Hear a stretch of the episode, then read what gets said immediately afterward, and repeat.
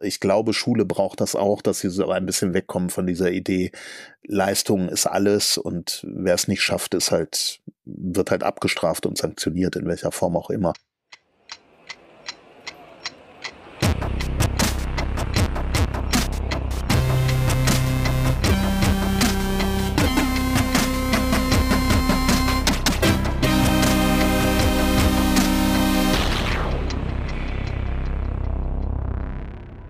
Himmelrath hat Sozialwissenschaften und Germanistik in Wuppertal und Israel studiert und arbeitet seit dem Ende seines Studiums als freier Bildungs- und Wissenschaftsjournalist unter anderem für den WDR, den Deutschlandfunk, die Süddeutsche Zeitung und Spiegel Online. Er hat außerdem mehrere Bücher zum Thema Bildung geschrieben. Zuletzt hatte ich mit ihm über sein Buch Das Schuljahr nach Corona, was sich nun ändern muss, gesprochen.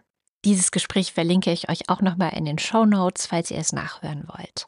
Jetzt gab es ja gerade den großen PISA-Schock. Und da wir in der vergangenen Sendung nicht die Zeit hatten, so ausführlich darüber zu sprechen, wie es mir lieb gewesen wäre, habe ich Armin eingeladen, noch einmal mit mir zu sprechen, und zwar diesmal über das, was sich nach Pisa eigentlich ändern müsste und was wir durch die neue PISA-Studie über unser eigenes Schulsystem lernen könnten. Das Gespräch haben wir gestern Abend am 13. Dezember aufgenommen, aber ich glaube, es ist sowieso relativ zeitlos. Herzlich willkommen, Armin Himmelrath in der Wochendämmerung. Ja, vielen herzlichen Dank für die Einladung. Wir sprechen heute über Schule und Auslöser ist mal wieder die PISA-Studie, die völlig überraschenderweise äh, gerade herauskam. Nein, also alle haben sie erwartet, auch viele haben vorher schon gewusst, dass sie wahrscheinlich nicht so super gut ausfallen wird nach Corona mit Lehrermangel, mit vielen Geflüchteten, insbesondere ukrainischen in den Schulen. Also die Schulen sind herausgefordert gewesen in den vergangenen Jahren, deswegen waren die Erwartungen nicht allzu hoch und wurden trotzdem untertroffen. Ja, so muss man das leider sagen. Ähm, du hast das ganz gut formuliert. Es haben alle schon damit gerechnet, dass es nach unten gehen wird von den Schulleistungen her. Das hat sich nicht nur wegen der Herausforderungen in den letzten Jahren so gezeigt, sondern vor allem auch in anderen Bildungsstudien, die wir gesehen haben. Also man kann da IGLU nehmen, die Grundschulleseuntersuchung, die setzt natürlich zeitlich früher an, schon bei den Viertklässlern, nicht bei den äh, Neuntklässlerinnen, wie wir das jetzt bei PISA sehen. Aber das äh, legt natürlich die Basis für das, was später kommt. Und wir im Grunde bei allen Schulleistungsuntersuchungen etwa seit 2012 einen Abwärtstrend in Deutschland. Und das Überraschende jetzt war, äh, wie stark dieser Abwärtstrend sich dann nochmal beschleunigt hat. Also von 2012 auf 2015, dann auf 2018 ging schon runter, auch bei PISA.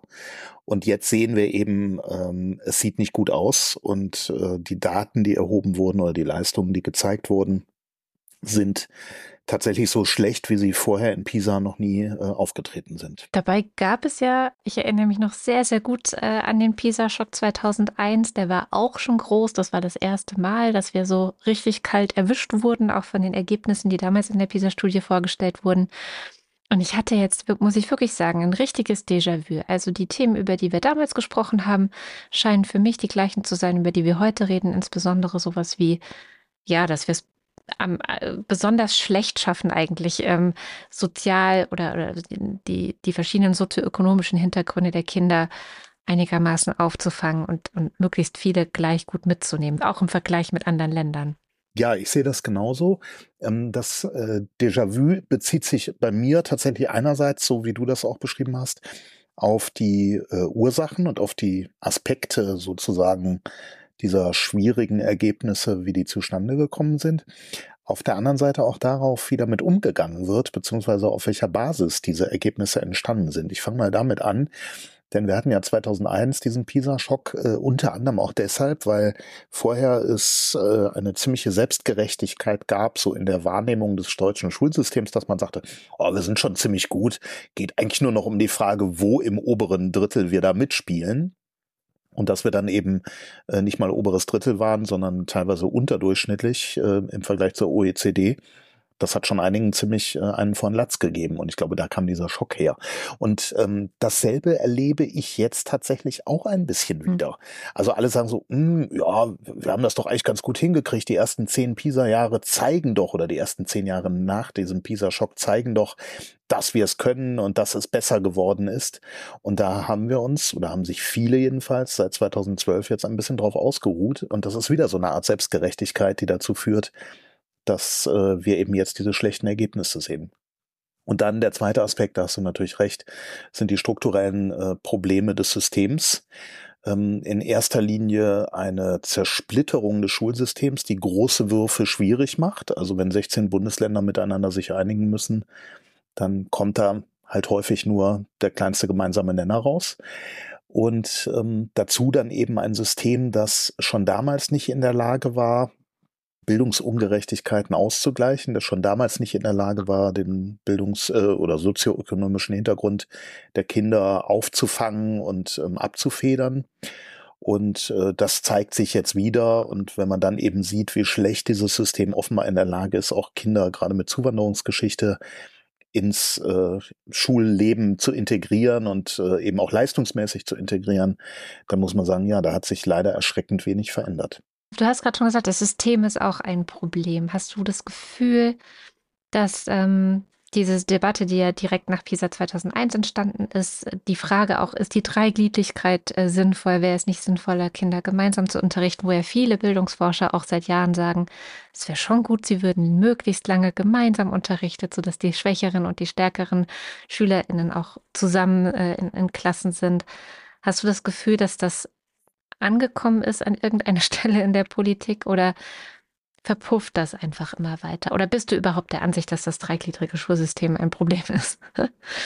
ja, ich bin sehr der Ansicht, dass das ein Problem ist und ich bin auch sehr der Ansicht, dass es ein Problem ist, Kindern im Grunde nach dreieinhalb Jahren Schulzeit, also knapp vor Ende der Grundschulzeit, zu sagen, so, wir entscheiden jetzt darüber, wie es mit dir in deinem Leben weitergeht. Denn diese Entscheidung ist das in der Regel. Gymnasium heißt eben höhere Bildungskarriere, äh, heißt häufig auch ein Studium in den allermeisten Fällen.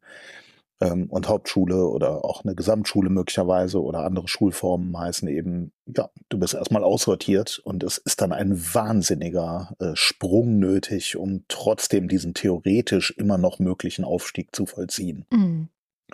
Und von daher, ja, ich sehe das als Riesenproblem. Ähm, ist das angekommen? Boah, ich weiß es ehrlicherweise nicht. Also ich finde es total schwierig zu beobachten und auch dann zu bewerten, ähm, wie groß die Erschütterung auch darüber ist. Und aus der Erschütterung, aus im Grunde aus einem gewissen Leidensdruck, muss ja auch die Bereitschaft kommen, etwas zu ändern. Man sieht das an, ich würde sagen, an einzelnen ProtagonistInnen kann man das ganz gut sehen. Also ähm, ich, ich nehme einer Bildungsministerin wie, keine Ahnung, Karin Prien in Schleswig-Holstein ab, dass sie tatsächlich äh, gerne mehr und systematischer und grundsätzlicher etwas ändern würde. Aber die Kultusministerinnen sind alle nur so stark, wie ihr Mandat in den jeweiligen Ländern ist. In der Regel ist das nicht ein, ein primäres Ministerium, sondern meistens ist es, stehen die so ein bisschen unter der Fuchtel der FinanzministerInnen oder dann eben auch der MinisterpräsidentInnen. Und ähm, an der Stelle wird es dann irgendwann schwierig. Mhm. Also wenn eine Ministerin für Bildung sagt, ich brauche aber jetzt dringend hier und da Investitionen, dann heißt das eben noch lange nicht, dass das auch prioritär behandelt wird. Und ich sehe da schon für andere Politikbereiche anders. Also der große konkurrierende finanzielle ist sicherlich die Innenpolitik, Sicherheitspolitik. Denn äh, was können Länder auf der Ebene einstellen und wo können sie zeigen, dass sie was tun? Sie können Polizeibeamtinnen einstellen und sie können Lehrerinnen einstellen. Und dann werden im Zweifelsfall, also wenn, wenn ein Innenminister, eine Innenministerin sagt, ich brauche jemanden oder mehr Leute, die kriegen das in der Regel. Bei den Lehrkräften ist das noch lange nicht so. Dabei haben doch alle Lehrermangel, auch jetzt schon. Also es wäre äh, ja. genau.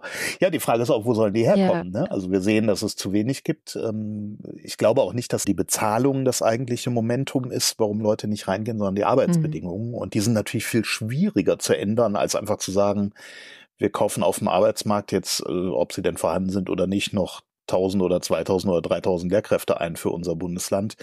Das kann man relativ leicht handeln und dann auch sagen, ich habe was getan und dann klopfen die sich alle auf die Schultern. Aber das ändert natürlich nichts an der grundsätzlichen Problematik, ähm, zum Beispiel der, der großen, tief im System verankerten Bildungsungerechtigkeit. Mhm. Jetzt fand ich ganz interessant an der Studie, dass ein Bundesland, was ähm, zum Beispiel 2001 nicht so erfolgreich war, jetzt mit im oberen Drittel mitschwimmt, nämlich Hamburg, ähm, die ja, mhm. glaube ich, auch wirklich sehr massiv dann in den, direkt nach der PISA-Studie, ich erinnere mich da auch noch, war eine sehr engagierte Bildungsministerin damals. Ja, es war eine grüne Ministerin. Jedenfalls haben die relativ stark äh, angefangen umzustellen. Eigentlich wollten sie auch das gesamte dreigliedrige System abschaffen. Ich erinnere mich noch an Proteste der mhm. Gymnasialeltern, die das dann auch verhindert haben.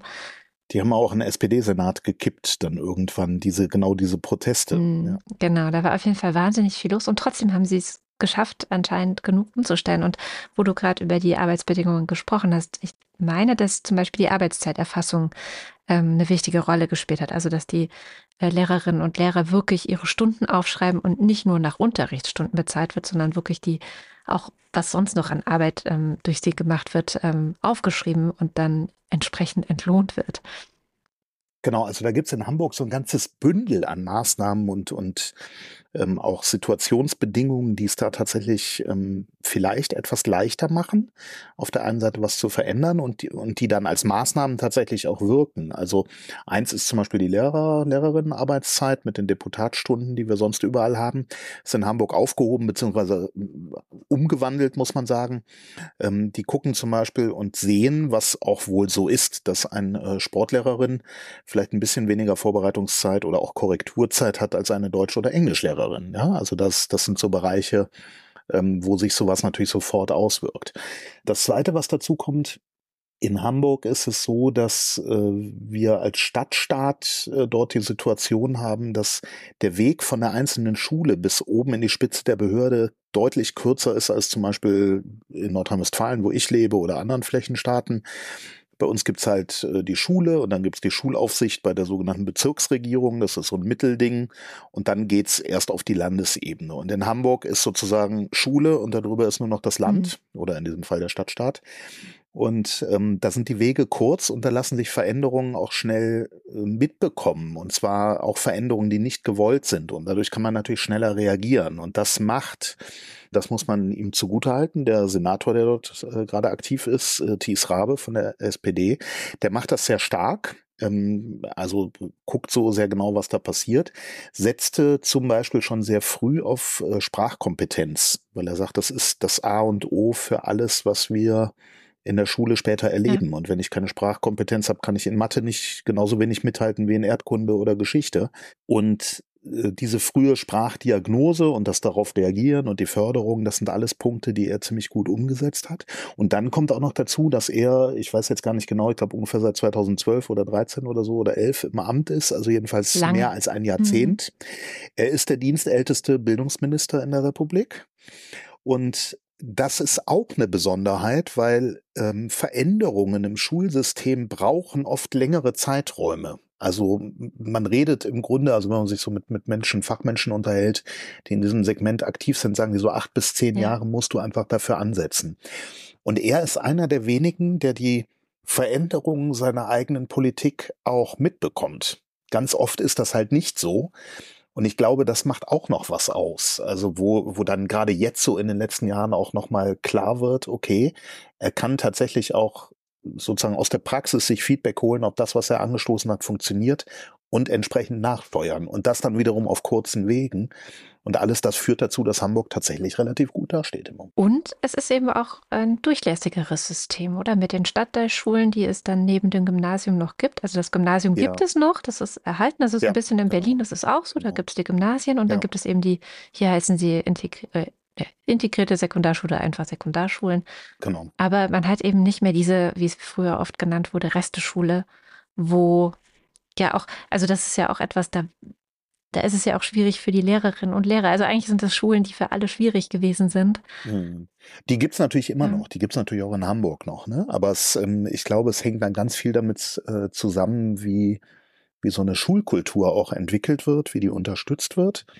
und ob die dort arbeitenden Menschen ja auch, auch eine wie auch immer geartete gute Identifikation mit ihrem Job hinbekommen. Und ich habe gerade vor, vor gar nicht so langer Zeit die, ähm, eine, eine Stadtteilschule in Hamburg besucht. Also die äh, heißt Schule Alter Teichweg. Die äh, ist wirklich in einem, man kann das glaube ich sagen, so ein bisschen abgeranzten Stadtviertel und äh, ist aber Trägerin des Deutschen Schulpreises vor einigen Jahren mhm. gewesen, weil es dort ein Kollegium gibt, die, die Lust haben, gute Schule für einen benachteiligten Stadtteil zu machen. Und die Lust haben, Schule nicht nur als defizitorientierte Lernvermittlungsanstalt zu begreifen. Und die, ja, einfach mit einer, mit einer Lebensfreude irgendwie daran gehen. Ne? Also der, äh, Schulleiter erzählte mir, dass er einen Kollegen als Stellvertreter geholt hat, den er von früher kannte, der an einer anderen Schule war, hat dann lange mit dem verhandelt und diskutiert. Und dann sagte der ja, okay, mache ich, wird viel Arbeit, wissen wir beide. Aber du musst mir eins versprechen, wenn ich zu dir als Stellvertreter an die Schule komme, wir müssen einmal am Tag Quatsch machen. Ja. Finde ich total tolles Kriterium was eine gute Schule ausmachen kann. Ja, absolut. Das heißt, also wir haben ja gerade viel über Politik und Strukturen gesprochen, aber ich finde genau der Deutsche Schulpreis zeigt eigentlich ganz gut, dass auch jenseits oder innerhalb dieser Strukturen, die nicht so sind, wie wir sie uns jetzt wünschen würden, kann man trotzdem viel machen. Und ich sehe das auch an der Schule hier in Berlin, äh, an die meine Kinder gehen, ist auch eine integrierte Sekundarschule, wo alle hm. an einem Strang ziehen, wo auch das, ähm, die Direktorin sehr offen und, und herzlich und direkt und lustig auch manchmal ist. Also, wo ich auch das Gefühl habe, ja, es ist, ist ja oft auch was von oben, also von den, von den Schulleitungen vorgelebt wird, ist so wichtig mhm. auch. Mhm. Ja, ich glaube auch. Also ich glaube, eine Schulleitung, die sind eigentlich der Schlüssel für das, was passieren kann. Also es gibt natürlich ganz viele tolle Lehrmenschen, die in ihrem Bereich, in ihrem Fach, in ihren Klassen wahnsinnig was reißen. Ja. Aber damit ist noch keine Struktur gesetzt. Und wenn die irgendwann an eine andere Schule gehen oder krank werden oder einen Beruf wechseln oder in Rente gehen oder was auch immer, dann ist dieser, dieser eine, dieser eine brennende Kerze, die es da gab, ist dann weg und dann ist es Glückssache, ob es weitergeht oder nicht. Eine Schulleitung hat da eine, eine etwas andere Funktion und ich glaube, die kann solche Dinge verstetigen. Und das, was du beschreibst, ähm, das, das sieht man ja auch sozusagen, wenn man sich die Schulen anguckt, die gut funktionieren oder auch die, die nicht gut funktionieren. Es ist häufig eine Frage ähm, des, des, der Haltung der Schulleitung tatsächlich. Ne? Also wie viel Struktur sie einem solchen Kollegium und einer solchen Schulkultur geben kann. Und gerade wenn man sich eben so Schulen anguckt, die besonders gut sind oder auch besonders schlecht, sieht man das. Äh, zwei Beispiele dafür. Das eine ist ähm, in, in der Corona-Krise habe ich ziemlich viele Schulen besucht und geguckt, wie gehen die denn damit so mhm. um, mit dem, was, was da gerade auf sie zukommt. Also Schulschließungen, sie müssen ruckzuck umstellen auf Digitalangebote, sofern das überhaupt ging. Ähm, so, und dann gab es Schulleitungen, die haben gesagt, ah, ich weiß nicht, ob wir das machen können und ob das durch den Datenschutz gedeckt ist und ob dies und ob jenes. Wir warten mal, bis das Ministerium uns was schickt und dann, dann hauen wir richtig rein. Und das sind die Schulen, die in der Regel dann so vor die Hunde gegangen sind in dieser Zeit. Und es gab Schulleitungen, die gesagt haben, ach geil, das Ministerium hat noch nichts gesagt. Ja, dann lass uns mal ausprobieren, bis sie uns zurückfahren. Ja. Wir machen einfach mal. Und diese Schulen, das sind in der Regel die, die auch wirklich gut durch diese Krise gekommen sind und die Konzepte hinbekommen haben und, und so. Und, das, und das zweite Beispiel, glaube ich, ist äh, der von dir schon angesprochene Deutsche Schulpreis. Das sind ja in der Regel Schulen, denen ging's so richtig dreckig. Also die, die sind an irgendeinem Punkt angelangt, wo es einfach nicht mehr weiterging. Und das können ganz unterschiedliche Ursachen sein. Also es kann irgendwie die, die äh, sozioökonomische Situation des Stadtteils oder Viertels sein, in dem sie ähm, positioniert sind. Äh, das konnten Fragen der Inklusion sein. Also an irgendeinem Punkt ging es einfach nicht weiter und sie haben gesagt, es geht nicht mehr. Wir machen es jetzt anders und zwar wirklich anders. Und auch da sind es in der Regel die Schulleitungen, die dann so einen Prozess vorantreiben. Natürlich können die das nicht gegen ein Kollegium, in dem die Leute nicht mitziehen wollen oder die Mehrheit der Leute nicht mit. Und es, es, ist extrem wichtig, dass die Lehrkräfte ähm, da sich adaptieren und sagen, ja, genau, wir wollen auch in diese Richtung. Aber eine Schulleitung kann, kann aus diesen einzelbewegten ähm, Menschen sozusagen eine Struktur machen. Und das ist, glaube ich, das, ähm, wo es, wo es tatsächlich auf die Schulleitung dann ankommt und wo es dann eben auch entscheidend wird, wenn es um die Frage geht, können die sich zukunftsfähig aufstellen? Und na klar können Schulen das. Wenn die das wollen, können die das. Ich meine, klar, es gibt in manchen Gegenden wahrscheinlich bessere, in manchen schlechtere Voraussetzungen. Also hier in Berlin gab es auch einen sehr wichtigen Schulsenator einst, der Herr Zöllner, der hier einfach radikal umgebaut hat und ähm, hat es nicht geschafft, die Gymnasien abzuschaffen, aber er hat es eben geschafft, die mhm. Sekundarschulen besser auszustatten als die Gymnasien, sodass sie wirklich attraktiv sind, auch für Eltern, die vielleicht in einem anderen Bundesland ihr Kind auf jeden Fall aufs Gymnasium schicken würden. Ja weil hier die kleineren Klassen sind und dann gibt es Doppelsteckung in den Unterrichtsstunden ja. und dann gibt es für jede, also bei uns tatsächlich für jede Stufe einen Stu äh, Schulsozialarbeiter oder eine Schulsozialarbeiterin. Super. Also ja. das ist einfach eine Ausstattung, wo natürlich auch die Voraussetzungen viel, viel besser sind, auch die LehrerInnen entlastet sind von bestimmten Aufgaben, die sie an anderen Schulen auch auch hm. wahrnehmen müssen und wo dann vieles besser funktioniert. Ja, ich, ähm, also äh, Zöllner ist ein gutes Beispiel für jemand, der, der kam ja aus Rheinland-Pfalz mhm. vorher, also der war da ja schon mal Wissenschaftsminister ähm, und äh, hatte sich mit anderen Teilen des Bildungssystems, aber äh, eben doch auch mit dem Bildungssystem befasst. Ähm, ich glaube, das ist, er ist ein gutes Beispiel für jemanden, der im Laufe seiner Amtszeit und seiner politischen Karriere verstanden hat, dass äh, echte Veränderung im Bildungssystem tatsächlich unten ja. anfängt. Also so früh wie möglich, muss man sagen. Am besten sogar schon vorschulisch. Äh, nicht im Sinne von, dass jetzt jede Kita irgendwie ein Hochleistungszentrum werden muss, überhaupt nicht. Aber der Blick sozusagen auf das, was Bildung ausmacht, also Sprachkompetenz, Sozialkompetenz, dass das eben, je später du damit anfängst, desto größer ist halt der Reparaturaufwand, wenn vorher mal was schiefgelaufen ist. Hm.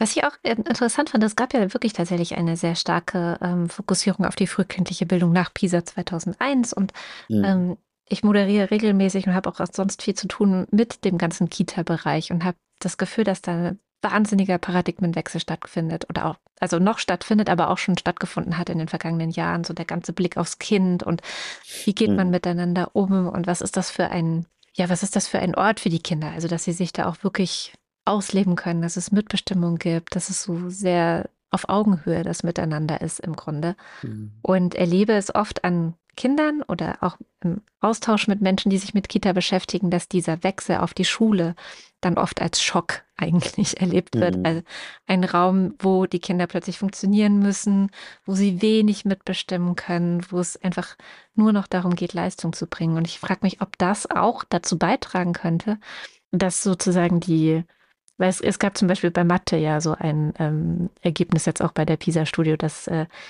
die Schülerinnen und Schüler das Gefühl haben, also sie sind nicht motiviert oder sie, sie wollen eigentlich gut sein, aber es funktioniert irgendwie nicht, dass der Matheunterricht sie so richtig anzeigt. Und ich frage mich wirklich, ob dieses Gefühl von, ich zähle hier eigentlich nicht wirklich, stärker ist, weil sie in der Kita so stark ein anderes Gefühl bekommen haben jetzt. Also dass die Diskrepanz größer geworden ist zwischen Kita und Schule, als es sie früher das war. Das ist ein interessanter Punkt, den du ansprichst, weil ähm, äh, ich habe da vorher noch nie so drüber nachgedacht, aber ähm, ich, ich, also was ich kenne, ist sozusagen die Kritik daran, dass Schule kein System ist, äh, das sich an das kommende Kind anpasst, mhm. also an das Kind, das dahin kommt, sondern in der Regel versteht sich Schule ja als System, wir sind so und die Kinder passen zu uns oder wenn halt nicht, dann werden sie halt, wie das dann so gruselig heißt, abgeschult. Mhm. Und je höher das geht in, den, in der Altersstufe oder im Alter generell oder in der Bildungskarriere, desto größer ist sozusagen die Bereitschaft, jemanden auch einfach fallen ja. zu lassen und wegzuschicken. So. Und ähm, was du jetzt sagst, das äh, ist sozusagen ja die andere Seite dieser Geschichte, dass Kitas, und ich glaube, da stimmt deine Analyse, tatsächlich ähm, am stärksten von allen Institutionen im Bildungssystem mittlerweile dahin gehen, dass sie sagen, wir passen uns dem Kind an, was kommt. Ja. Und dann ist dieser Bruch, den du beschrieben hast, natürlich total logisch, wenn die dann in die Schule kommen und da noch gewissermaßen dieses alte Bewusstsein herrscht. Wir sind eine Schule mit einem Leistungsstandard und so ist Schule nun mal auch systemisch einfach organisiert. Und man hat diesen Leistungsstandard zu erfüllen oder man scheitert und ist raus. So. Und, und nicht, ähm, wir sind eine Schule, die tatsächlich das nicht nur als, als leeres Gerede hat, sondern die kein einziges Kind zurücklässt, die jedes Kind, auf jedes Kind zugeht, die sich verändert, wenn das nötig ist, weil die Kinder anders sind. Ja, das ist eine, ich finde das eine total schöne Vision, dass die, die Verkinder, Ver, Verkitaisierung der Schulen gewissermaßen an der, an der Stelle. Und vielleicht hat das auch sowas, weißt du, vielleicht hat das auch wirklich sowas, ähm, sowas, äh, so, so ein bisschen spielerischeres. Also das, das, ähm, wo, wo tatsächlich in der Kita, äh, ja, es ist eine Bildungsinstitution und ja, die sollen auch was lernen und ja, die sollen Leistungs, also in Anführungszeichen Leistungsstandards zum Beispiel bei mhm. Sprachfähigkeiten mhm. oder sozialen Fähigkeiten natürlich schaffen in dieser Zeit. Aber andererseits so richtig ernst genommen wird dieser Leistungsgedanke da nicht zwingend. Und vielleicht braucht Schule, ich würde, nee, ich gehe so, ich mach's fester, also ich gehe steiler in der These. Ich glaube, Schule braucht das auch, dass sie so ein bisschen wegkommen von dieser Idee, Leistung ist alles und wer es nicht schafft, ist halt, wird halt abgestraft und sanktioniert, in welcher Form auch immer. Und dann sind wir wieder bei dieser Frage der Defizitorientierung. Mhm. Ne? Schule ist halt ein defizitorientiertes System da rauszukommen wird auch schwierig. Ich meine, das äh, haben die seit 500 oder 1000 Jahren sich so antrainiert. Also zumindest hier in Deutschland. Ich glaube, das ist ja auch eines der großen, einer der großen, großen Unterschiede. Früher haben wir uns immer mit den skandinavischen Ländern verglichen oder die, die sich mit Bildung äh, beschäftigt haben, haben nach Skandinavien geschaut. Jetzt gucken wir nach Estland und äh, Singapur wurde jetzt auch mhm. ganz häufig genannt. Mhm was die dann eigentlich anders machen. Und tatsächlich habe ich das Gefühl, es ist einfach flexibler und es geht auch wirklich mehr darum zu gucken, wie motiviert man dann eigentlich einen Jugendlichen, der mhm. als Alternative TikTok zur Unterhaltung hat. Ja, ne? Also das ist ja im Grunde die Herausforderung. Wie kriege ich denn so jemanden, der ansonsten so Dinge halben Tag wahrscheinlich äh, auf Social Media abhängt, wie kriege ich den dann interessiert? Wie, wie kann ich dann dessen Geistesblitze irgendwie fördern im Unterricht. Das ist natürlich auch eine schwierige Aufgabe. Also ich, ich stelle es mir mhm. wahnsinnig schwierig vor. Ich merke es an meinen Kindern, dass es nicht immer sehr leicht ist, die zu motivieren. Mhm.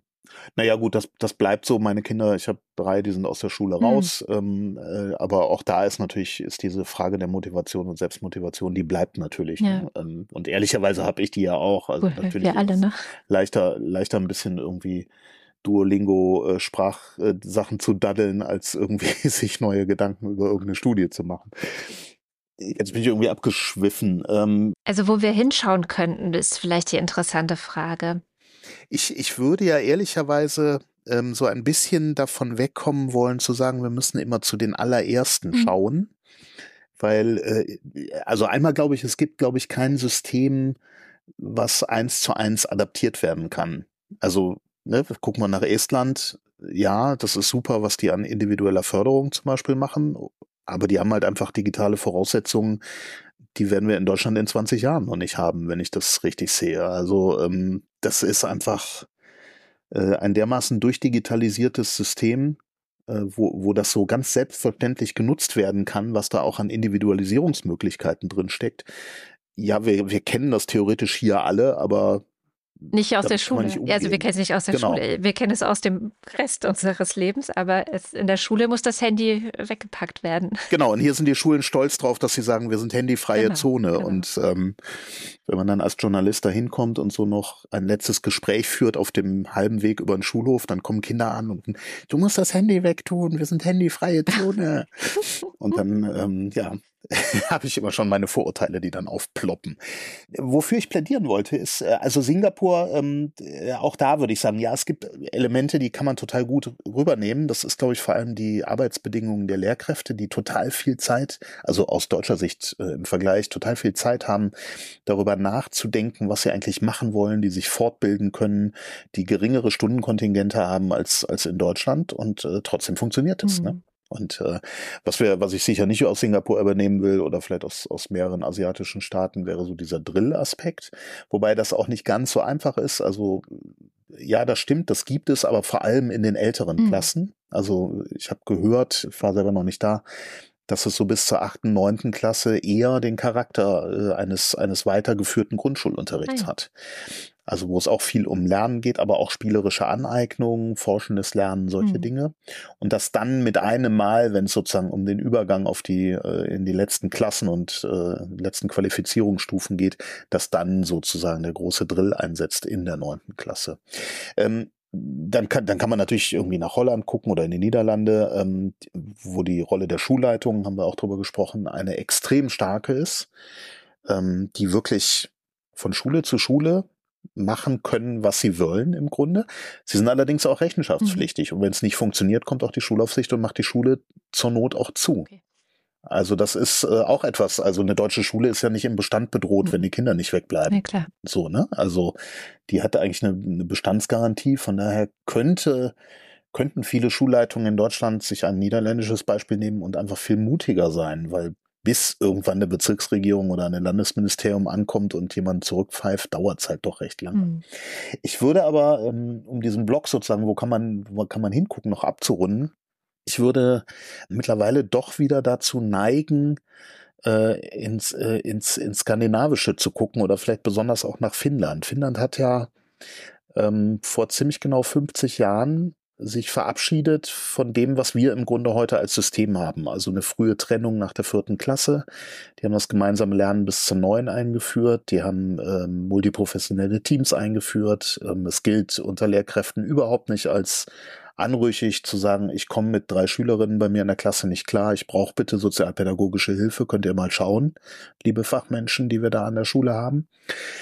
Ähm, und die sind ja auch ziemlich lange damit ganz gut gefahren. Jetzt sind sie in den letzten Jahren tatsächlich äh, nicht mehr die, die Spitzenreiter gewesen, sind übrigens immer noch deutlich besser als, als wir in ja. Deutschland, äh, was die Leistung angeht.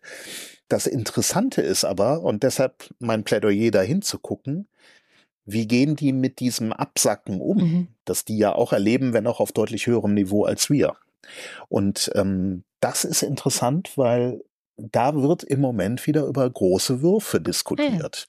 Also da wird dann wirklich gesagt, haben wir viel zu viel Digitalisierung vielleicht gemacht?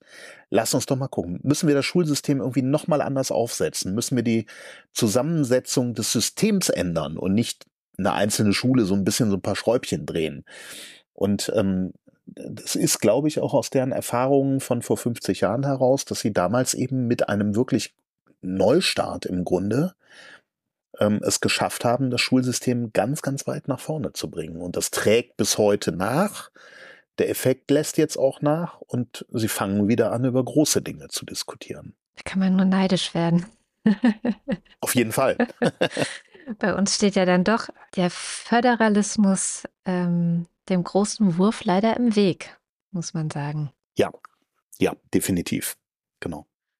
Das kriegen die 16 Bundesländer nicht hin, sich auf, auf eine neue Stunde Null der Bildungspolitik äh, zu einigen. Das wird nicht funktionieren. Ein Ausblick? Hast du einen Ausblick? Ach, habe ich einen also, Ausblick? Du hattest ähm, ja dieses schöne Buch geschrieben während der Pandemie, dass wir so viel lernen mhm. könnten eigentlich. Also dass jetzt die Chance ist, einiges zu lernen und umzustellen und Krise als Chance. Ähm, jetzt könnte ja auch die PISA-Studie, der PISA, der neue PISA-Schock, äh, Krise als Chance sein. Was, was könnten wir denn machen innerhalb dieses starren Systems, also den großen Wurf im Kleinen? Ja, wir werden, wir werden äh, die, die, den Föderalismus nicht abschaffen. Es gibt auch gute Gründe dafür, dass wir den haben nach den Erfahrungen der NS-Zeit. Wir können aber, glaube ich, den, den Föderalismus ziemlich klug weiterentwickeln. Und das, das wäre aus meiner Sicht eine schon eine Entmachtung gewissermaßen der Landesebene. Formal sollen die weiter zuständig sein, aber wenn die in der Lage wären, bei, bei, den, bei den großen Sachen es nach oben abzugeben, Richtung Bund. Also große Sachen sind sowas wie das Startchancenprogramm, sowas wie der Digitalpakt. Ähm, ja, also das sind ja auch Felder, in denen man sich die Hilfe durchaus vom Bund gerne holt und auch das Geld vor allem. Ähm, Sie müssten aber, glaube ich, parallel dazu auch ganz viel nach unten abgeben, nämlich an die Kommune. Die Kommunen sind so ein bisschen der unterschätzte Player oder vielleicht sogar an die Schulleitungen. Ähm, und, und wenn sozusagen die Länder sowas erlernen würden wie vornehme Zurückhaltung bei dem, was die Steuerung oder den Glauben daran, dass sie das Schulsystem steuern könnten, das ist es ja eigentlich, wenn sie verstehen würden, dass das nur bedingt geht, dass sie die Rahmenbedingungen setzen und dass sie ansonsten sehr, sehr viel tun sollten, um Lehrerinnen und Lehrer zu ermutigen und zu ermächtigen, ähm, dann, dann glaube ich, könnte man tatsächlich auch sowas wie einen großen Wurf, beziehungsweise in diesem Fall dann wahrscheinlich 40.000 große Würfe hinbekommen, nämlich für jede Schule einzeln. Mhm. Ähm, also da sozusagen einen Mittelweg zu finden zwischen stärkerer Zentralisierung und noch stärkerer Dezentralisierung. Und äh, diesen Spagat auszuhalten, vielleicht sogar zu fördern mit den, mit den Strukturen, die man aufbaut und die man möglich macht, das fände ich ähm, einen vielversprechenden Weg, äh, den man sogar heute schon gehen könnte. Also es, dagegen spräche nichts. Wir würden den Föderalismus behalten, formal. Und trotzdem gäbe es eine andere Art von Vielfalt und eine, eine wirklich andere Art von, von Wettbewerb von Ideen, mhm. Als die der Föderalismus ja immer verkauft wird. Was natürlich Quatsch ist, weil weder du noch ich überlegen uns, hm, cooles Schulsystem in Hessen, lass uns oh. doch nach Hessen ziehen. Ganz ehrlich, insofern ist mir dieser Gedanke gar nicht. Gut, dann nehme ich ein anderes, dann nehme ich das Saarland oder was auch immer. Irgendwann sagt man dann doch Stopp. Also ja, es ist ja nicht so, dass Schulen miteinander systemisch konkurrieren im Moment, außer vielleicht die Menschen, die so gerade an der Landesgrenze irgendwo leben. Ne? Ja. Aber ansonsten äh, funktioniert diese Idee des Wettbewerbs, glaube ich, nicht, wenn jeder immer nur sagt, wir machen es eigentlich ganz gut, die anderen sind alles die Blöden und ähm, von daher brauchen wir uns auch nicht so richtig dolle bewegen. Finde ich ein schönes Schlusswort. Vielen herzlichen Dank, lieber Armin Himmelrath. Ich danke dir, Katrin, für die Einladung und ich danke dir für dieses spannende Gespräch an, an einem frühen Mittwochabend, während draußen die Dämmerung hereinfällt und äh, das Land ins Dunkel hüllt. Ich versuche jetzt gerade noch einen Bogen zu kriegen zu Schulen, aber ist egal, das lasse ich mal im Dunkel. ja, wir brauchen mehr Lichtblicke, das ist, glaube ich. Äh, das ist genau, wir brauchen Lichtblicke und wir brauchen äh, Leuchttürme Kerzen, der Bildung. Leuchttürme. Ja, mit dem Leuchtturm wiederum bin ich immer so ein bisschen ähm, vorsichtig, weil ich ja segle ah, und okay. äh, oder mal gesegelt bin, jetzt in letzter Zeit gar nicht mehr so oft. Und da stehen die Leuchttürme ja immer dahin, wo man gerade nicht hinfahren hm, soll. Stimmt. Insofern, äh, die stehen auf den Felsen rum, die man eher umschifft. Deshalb bin ich mit diesem Leuchtturmbild äh, nie so ganz glücklich. Jetzt ver verlieren wir uns zum Ende in dieser Metaphern. Runde hier völlig in irgendwelchen Metaphern, genau.